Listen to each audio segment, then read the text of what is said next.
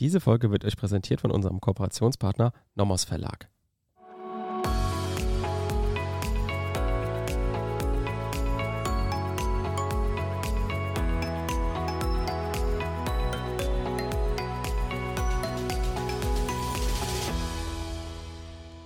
Willkommen zu einer neuen Folge Kurzerklärt. Wir sind Basti und Theresa. Jeden Montag erklären wir euch materielles Zivilrecht. Wir beginnen mit BGB AT und arbeiten uns systematisch bis zum Bereicherungsrecht vor. Uns kommt es dabei vor allem darauf an, dass nicht nur Jurastudierende, sondern auch Referendare und Referendarinnen was mitnehmen. Genau, und in der heutigen Folge schauen wir uns Nichtigkeitsgründe an. Das machen wir jetzt in den nächsten Folgen, denn wir wollen euch nochmal einzeln ein paar der wichtigsten Nichtigkeitsgründe erklären. Das ist praktisch auch noch irgendwie Teil des Vertragsschlusses, weil es ähm, die Wirksamkeit des Vertrages ähm, ja, entweder den Vertrag wirksam macht oder halt nicht. Und deswegen schauen wir uns insbesondere an den Paragraph 125, den Paragraph 138, Paragraph 134 und so weiter.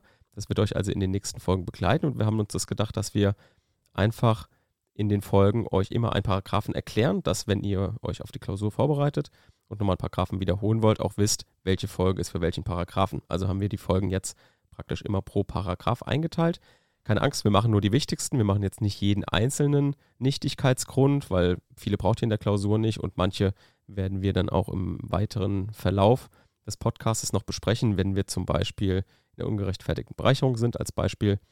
Ähm, da wird es auch noch mal ein paar Nichtigkeitsgründe geben, äh, die wir dann auch jetzt nur zum Teil anreißen. Genau, aber jetzt genug der Vorrede. Schauen wir uns an, was wir heute machen. Wir machen heute den Paragraph 125. Das ist praktisch die Formnichtigkeit, Theresa. Was versteht man denn erstmal generell unter Formnichtigkeit? Also zunächst einmal möchte ich euch abholen.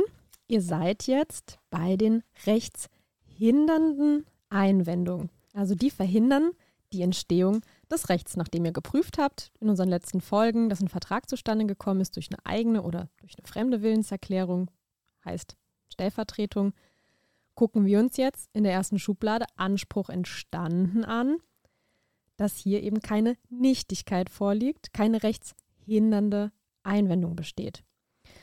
Und beim 125 darf der Sebastian jetzt auch erstmal lesen, dass wir ein Gefühl für den Paragraphen bekommen und dann sage ich euch ganz genau, wenn ihr unterstreichen dürft, genau, die Voraussetzungen. Es gibt zwei Sätze. Ähm, der erste Satz, ein Rechtsgeschäft, welches der durch Gesetz vorgeschriebenen Form ermangelt, ist nichtig.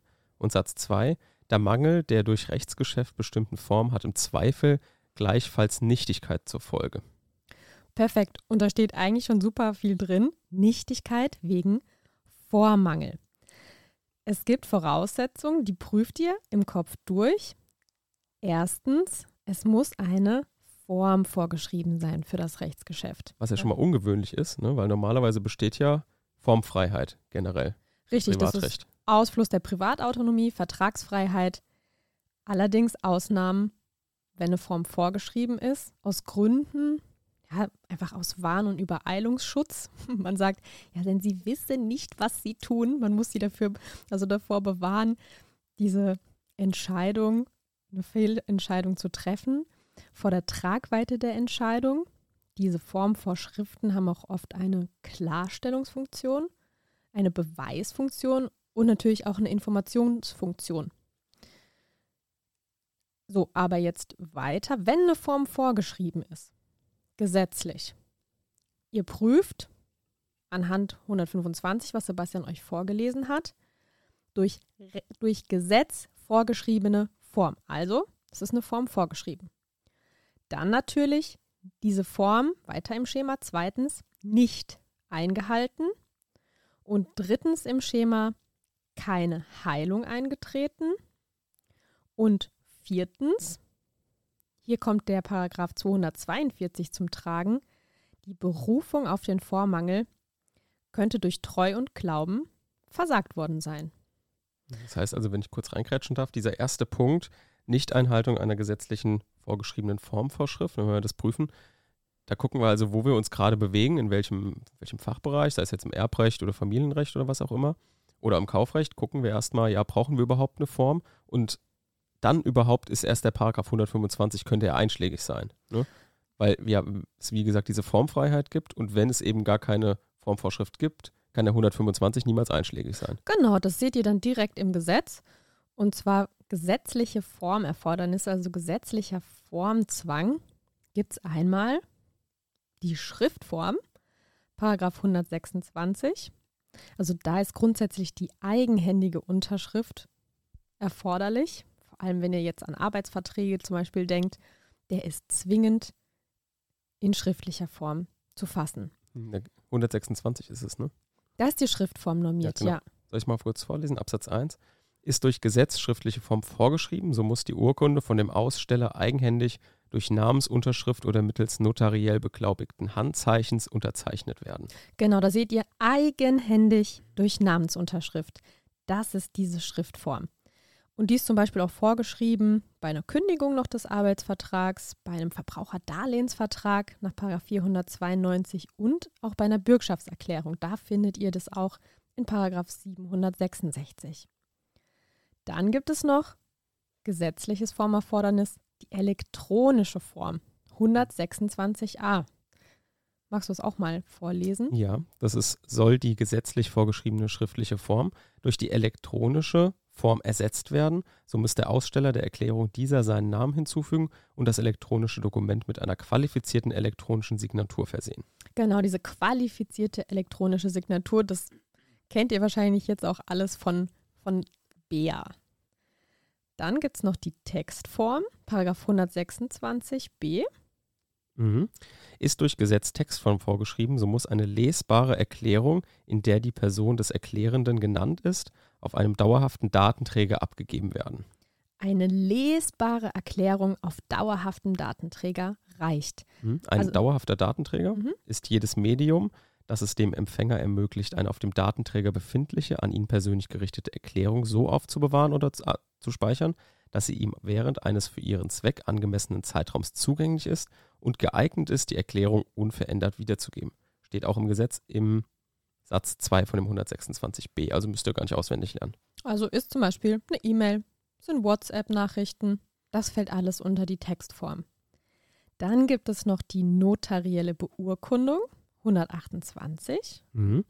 Ist durch Gesetz notarielle Beurkundung eines Vertrages vorgeschrieben, so genügt es, wenn zunächst der Antrag und sodann die Annahme des Antrags von einem Notar beurkundet wird. Genau, vor einem Notar. Und hier ist vor allem auch das Angebot und die Annahme getrennt möglich. Und wir kennen das ganz klassisch.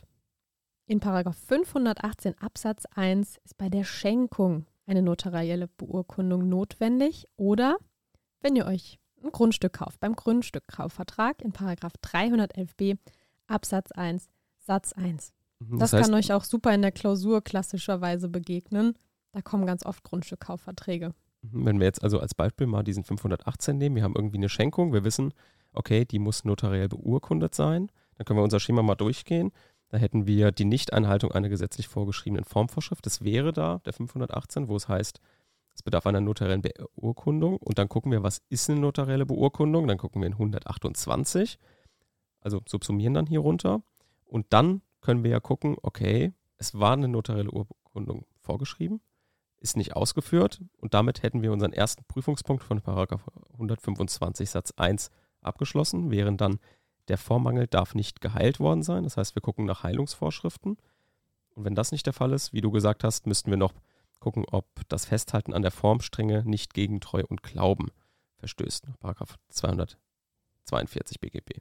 Genau, und da ist wunderbar bei 518, kann Sebastian uns mal vorlesen, da ist eine Heilung vorgesehen. Ja, also ihr seid jetzt im dritten Schritt. Der Vormangel dürfte nicht geheilt worden sein. Und die Heilung ist möglich, wenn sie gesetzlich vorgesehen ist. Und das steht bei der Schenkung in 518 Absatz 2. Mhm, ganz wichtig. Der Mangel der Form wird durch die Bewirkung der versprochenen Leistung geheilt. Durch die Bewirkung. Also wenn ihr euer Geschenk in den Händen haltet, dann ist es geheilt, wenn ihr vorher nicht eine notarielle Beurkundung durchgeführt habt der Schenkung.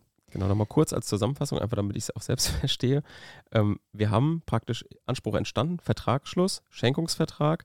Dann gucken wir, A, ist der nicht vielleicht nichtig wegen Vormangel, 125 Satz 1 gucken, aha, 518, wir brauchen eine notarielle Beurkundung. Was ist das? Gucken in 128 und gucken, aha, gab es nicht, aber die Leistung wurde bewirkt, deswegen wurde es geheilt nach 518 Absatz 2. Genau, denkt an Weihnachten, wenn ihr da Geschenke unter den Weihnachtsbaum jetzt bald legt, da schreibt ihr ja nicht noch einen schriftlichen, notariell beurkundeten Schenkungsvertrag ja. und legt den auf euer Päckchen dazu, sondern da ist der Vormangel geheilt, wenn der Beschenkte sein Geschenk in den Händen hält und dann denkt ihr an 518 Absatz 2. So, wenn wir jetzt gerade bei Vormangel Heilung sind, da muss ich noch sagen, man kann das Formerfordernis auch vereinbaren. Also dann besteht ein gewillkürter Formzwang. Und in dem dritten Schritt kann man natürlich auch diese Formvorschrift selbst mündlich aufheben. Also wenn man das vorher mit seinem anderen Kumpel vereinbart hat, ja, gut, wenn ich dir ähm, das und das jetzt hier vertraglich andiene, dann hätte ich schon gerne, dass wir das zum Beispiel schriftlich machen. Aber dann beide irgendwann merken, oh nee, das ist ja viel zu aufwendig, da jetzt irgendwas Schriftliches aufzusetzen. Nee, komm, wir verzichten darauf. Dann kann eben dieses vereinbarte Formerfordernis jederzeit formlos aufgehoben werden. Also diese mündliche Vereinbarung geht als Individualabrede vor. Dann hat man konkludent eine Schriftformklausel aufgehoben. Mhm. Und das kann zum Beispiel auch sein, wenn jetzt beide Parteien die Form einvernehmlich missachten. Also ich sage mal, beide sagen, oh, ist mir völlig egal. Dann ist es der Fall. Oder wenn einfach an das Formerfordernis nicht gedacht wurde. Einfach beide vergessen. Und dann ist tatsächlich auch hier die Formvorschrift aufgehoben. Aufgrund, man sagt ja, Grundsatz ist Formfreiheit, genau. Vertragsfreiheit. Genau was die beiden Parteien übereinstimmend wollen, na, das kriegen sie dann auch. Werbung. Auch heute haben wir wieder eine Empfehlung für euch und zwar vom Nomos Verlag das Buch Die BGB-Klausur, eine Schreibwerkstatt. Ähm, ja, diese Empfehlung deshalb, weil wir es immer wichtig finden, dass ihr Klausuren schreiben lernt. Auch ich als Korrektor merke auch immer, dass die Leute einfach nicht richtig formulieren können und nicht richtig, also nicht richtig schreiben können. Das haben wir auch vorhin gerade, ähm, im Vorhinein haben, quatschen wir immer so ein bisschen, und selbst wir wissen manchmal nicht, wie man gut schreibt, wie man gut formuliert. Und das lernt man halt mit diesem Buch hier. Und wo man sich dann halt am Anfang gerade in den ersten Semestern schwer tut, hilft einem dieses Buch sehr, ähm, weil es einmal in Bezug natürlich auf die BGB-Klausur das Schreiben lehrt, aber eben auch generelle Tipps gibt fürs Klausurenschreiben und das anhand von Fällen. Also ihr könnt erst Sachverhalt lesen, dann selbst eine Lösungsskizze machen, Reinschrift und dann überprüfen, aha, bin ich, habe ich den Fall richtig gelöst und habe ich gut formuliert. Werbung Ende. Hast du vielleicht nochmal ein oder zwei Beispiele für das, was wir gerade gesagt haben mit dem Paragraph 242, Treu und Glauben? Also, dass das Festhalten an der Formstrenge ähm, auch nicht gegen Treu und Glauben verstoßen darf? Mhm, wenn wir uns dann jetzt systematisch dem vierten Schritt nähern, also wir haben geprüft, es wurde eine Form vorgeschrieben, die wurde nicht eingehalten. Dann im dritten Schritt, oh, wir haben die auch nicht geheilt dann kann man vielleicht jetzt noch den Notnagel ziehen. Viertens, dass diese Berufung auf den Vormangel durch Treu und Glauben versagt ist. Das überwindet diese Nichtigkeitsfolge. Also man kann über den 242 das Ganze nochmal korrigieren. Und zwar kann sich derjenige nicht auf den Formverstoß berufen, wenn das gegen Treu und Glauben verstößt, wenn diese Nichtigkeit zu einem schlechthin untragbaren Ergebnis führt. Also Gequatsche wieder. Also ist ja eigentlich, also irgendwie wischiwaschi. Klingt jedenfalls so, wie Traumklaum halt immer irgendwie ist. Ja, das, ihr müsst euch dann, was kann denn so einfach untragbar sein? Was will man einfach nicht haben? Was muss man verhindern, dass der Vertrag als wirksam behandelt wird? Und da gibt es jetzt Fallgruppen. Und hier ist zum Beispiel ganz klar, ja, was ist denn untragbar? Na, wenn man arglistig getäuscht wird wenn euer Vertragspartner sagt, ach, der Vertrag ist nicht formbedürftig, ich schwöre. Und ihr glaubt das einfach, weil der zum Beispiel ähm, eine Vertrauensposition einnimmt, dann täuscht er euch arglistig über diese Formbedürftigkeit, hält euch arglistig von Einhaltung dieser Form ab und dann soll der Vertrag nichtig sein? Nee, das, das kann nicht sein. Da werdet ihr gerettet wenn über die Existenz des Formerfordernisses getäuscht wird. dass ihr euch auf diesen günstigen geschlossenen Vertrag eben berufen dürft. Weil der andere sich so arglistig verhalten hat, dann darf der sich auch nicht von diesem Vertrag lösen dürfen. Weiterhin ist eine Fallgruppe die wirtschaftliche Existenzvernichtung. Ja, natürlich, das ist schlechthin untragbar und ein bloßes, hartes Ergebnis reicht hier nicht aus, sondern es muss wirklich zu einer Existenzvernichtung führen. Zum Beispiel, ein 65-Jähriger, der hat ein Haus gekauft für 400.000 für seine Rentenzeit. Der hat da alles an Ersparnissen aufgewendet, hat aber diesen Grundstückskaufvertrag nicht notariell beurkunden lassen. Also dieses Formerfordernis des 311b Absatz 1 Satz 1 wurde nicht eingehalten. So, und jetzt, heute, wenn wir an die Situation des Wohnungsmarkts denken, jetzt sind die Preise fast über das Doppelte in der Zwischenzeit gestiegen. Und jetzt sagt der Verkäufer, na gut, der Vertrag ist unwirksam, ich zahle dir halt die 400.000 zurück.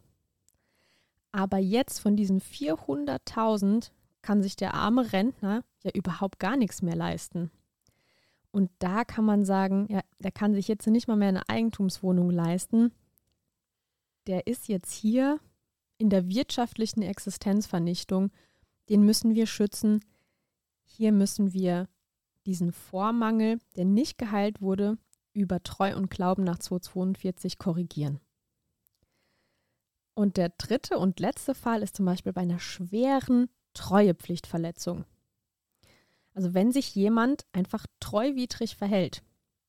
Umstände, die ein Verhalten als im hohen Maße widersprüchlich erscheinen lassen. Zum Beispiel, man hat jahrelang Vorteile aus einem formnichtigen Vertrag gezogen und jetzt, wenn man merkt, oh, es wird unangenehm, oh, jetzt berufe ich mich doch mal auf die Nichtigkeit, wenn jetzt die Nachteile kommen. Und es gibt noch einen Fall, den muss man immer drauf haben. Sebastian, das ist der klassische Edelmann-Fall. Da sagt man, oh, also mein Wort, dem kannst du vertrauen. Wir, wir, müssen das doch nicht hier irgendwie in Schriftform machen oder beurkunden lassen. Mein Wort zählt viel mehr. Was ist denn dann? Findest du, dass man da nach Treu und Glauben eine Korrektur vornehmen soll? Wenn ich dir jetzt sage, ach Sebastian, wir kennen uns doch schon so lange. Ja, klar, da vertraue ich dir auf jeden Fall. Echt? Ja. Wenn beide jetzt von, wenn beide vom Formbedürfnis wissen und du vertraust mir und wir beide bewusst diese Form missachten, ja, ähm, bin ich so vertrauenswürdig, dass du sagst, ah ja klar, klar die Theresa, ja, die zieht mich nicht über. Nein. Also da müsst ihr in der Klausur auf jeden Fall argumentieren. Ihr müsst eine Gesamtabwägung vornehmen. Also ihr zieht alle Infos, die ihr aus der Akte habt, die ihr aus eurem Fall bekommt. Und da könnt ihr jetzt in alle Richtungen argumentieren. Man könnte natürlich, was ich jetzt auch als zielführend erachte und plausibler sagen, naja, wenn beide wissen, dass es hier ein Formerfordernis gibt und beide diese Form bewusst nicht beachten, weil der eine sagt, oh ja, ich schwöre, ich bin hier ein Edelmann. Naja, dann ist doch der andere auch nicht schutzwürdig, wenn man sein Geschäft bewusst nicht dem Recht unterstellt. Auf der anderen Seite kann man natürlich auch sagen, es kommt noch auf die Gesamtumstände an. Es kann ja sein, dass der andere aktiv die andere Seite davon abgehalten hat, die Form zu erfüllen. Also man hat Druck ausgeübt. Also argumentiert, zieht euch die Argumente aus der Akte, habt diese vier Prüfungsschritte dabei, Form vorgeschrieben, nicht eingehalten, möglicherweise geheilt und als letztes vergesst bloß nicht den 242 und dann seid ihr in einer guten Klausur. Genau. Und damit haben wir die Formnichtigkeit nach 125 abgeschlossen. In der nächsten Folge werden wir uns einem weiteren Nichtigkeitsgrund widmen. Und ja, bis dahin. Bis dann. Tschüss. Ciao.